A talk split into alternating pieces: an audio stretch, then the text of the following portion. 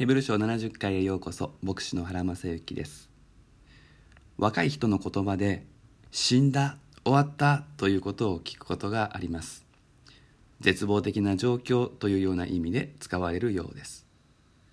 ここ日本でキリスト信仰を持って生きるということはとても厳しいことなので状況にとらわれてしまうと先が見えない終わった感じ死んだ感じにとらわれてしまうこともあります。例えば今日本の教会で仕えている1万人の牧師のうち半分が70歳以上50歳以下は1000人だけです。人間的に予測するとあと20年経った時牧師の数は半分になる。こういう予測を見ると日本のキリスト教会は終わった感じがしてしまうでしょう。私たちは今の状況を特にその中の良くない傾向を直線的に伸ばして未来予測をしてしまう傾向があります。しかし世界は直線的でもないですし神様は現状がどうあれ違う未来を作り出すことがおできになることを忘れてはいけません。ヘブル書11章は旧約聖書のおなじみの人物を次々に取り上げながらいくつかの大事なことを繰り返しながら強調し印象づけ読者に信仰を働かせることをプッシュするそういう意図で書かれています。アベルから始まってアブラハムまで来ましたがここでは迫害の中で神に期待するということが共通項として取り上げられていました。アブラハムの話では神の御心の場所にいても困難が続いていた。約束の地にいながら他国人状態だったということが取り上げられ待ち望むことが強調されていました。それはヘブル人への手紙の読者たちの状況であり私たちの状況と重なることです。そしてこの話題は13節に続いていくことになります。しかしヘブル人への手紙の著者はそちらに行く前に11節と12節で話題を少しだけ別の方に振ります。約束の地にいながら多国人状態だったということこれは忍耐を働かせるという信仰の一つの側面として大切ですでもこれだけにフォーカスすると信仰のあり方が受け身一本になってしまいやすい。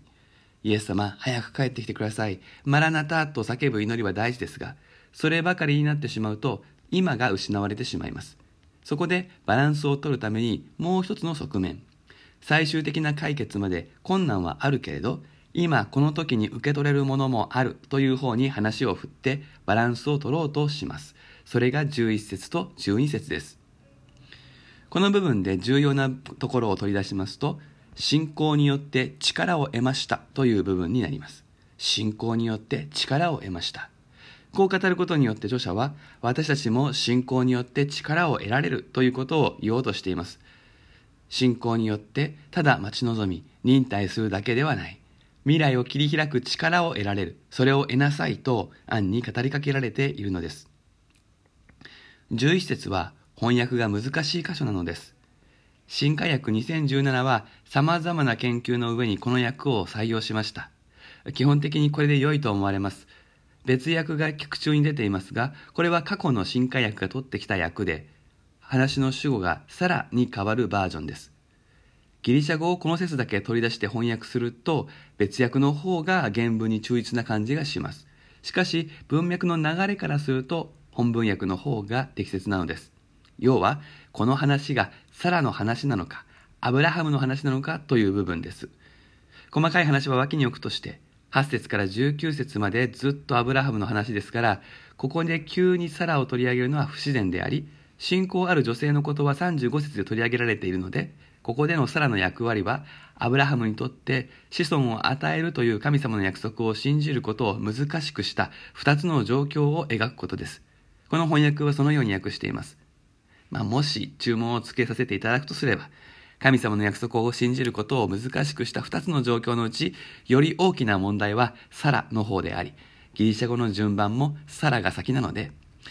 アブラハムはサラ自身が不妊の女であり、自分もその年を過ぎた身であったのに、信仰によって子を設ける力を得ましたとする方がいいだろうということです。強調点は自分の年齢より奥さんの状況です。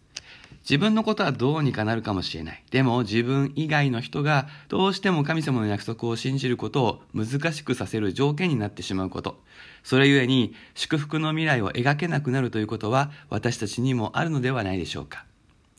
しかし、信仰はそういう心配事を超えて力を与えることができるのです。ポイントはどこを見るかです。自分の現状、障害の大きさ、こういうものに目を留めていても信仰は生まれません。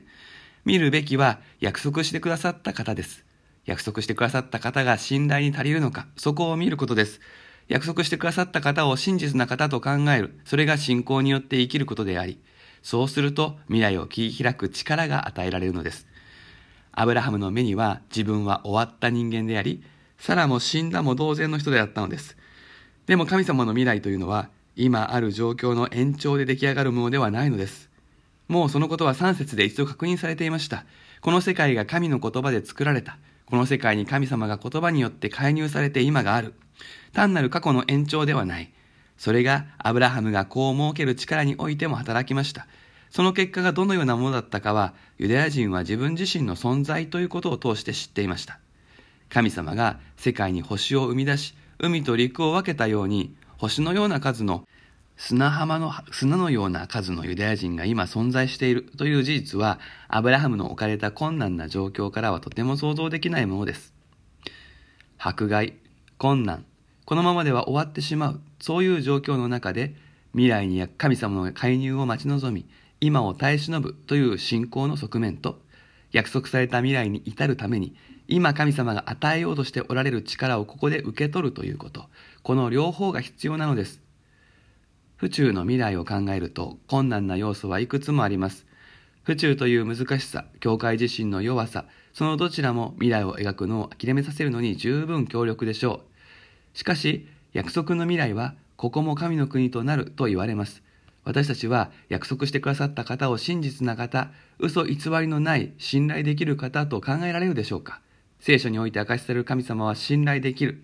だから心配事よりも神の真実の上に置く。それが私たちの思考を支配するようになる。それがここで言う考えるということであり、信仰から力を得る秘訣です。私たちも目の前の状況に自分自身の状態に一喜一憂せずに、約束してくださった方を真実な方、信頼できる方と考えることから力をいただく歩みをしたいと願います。51回目は以上です。それではまたお耳にかかりましょう。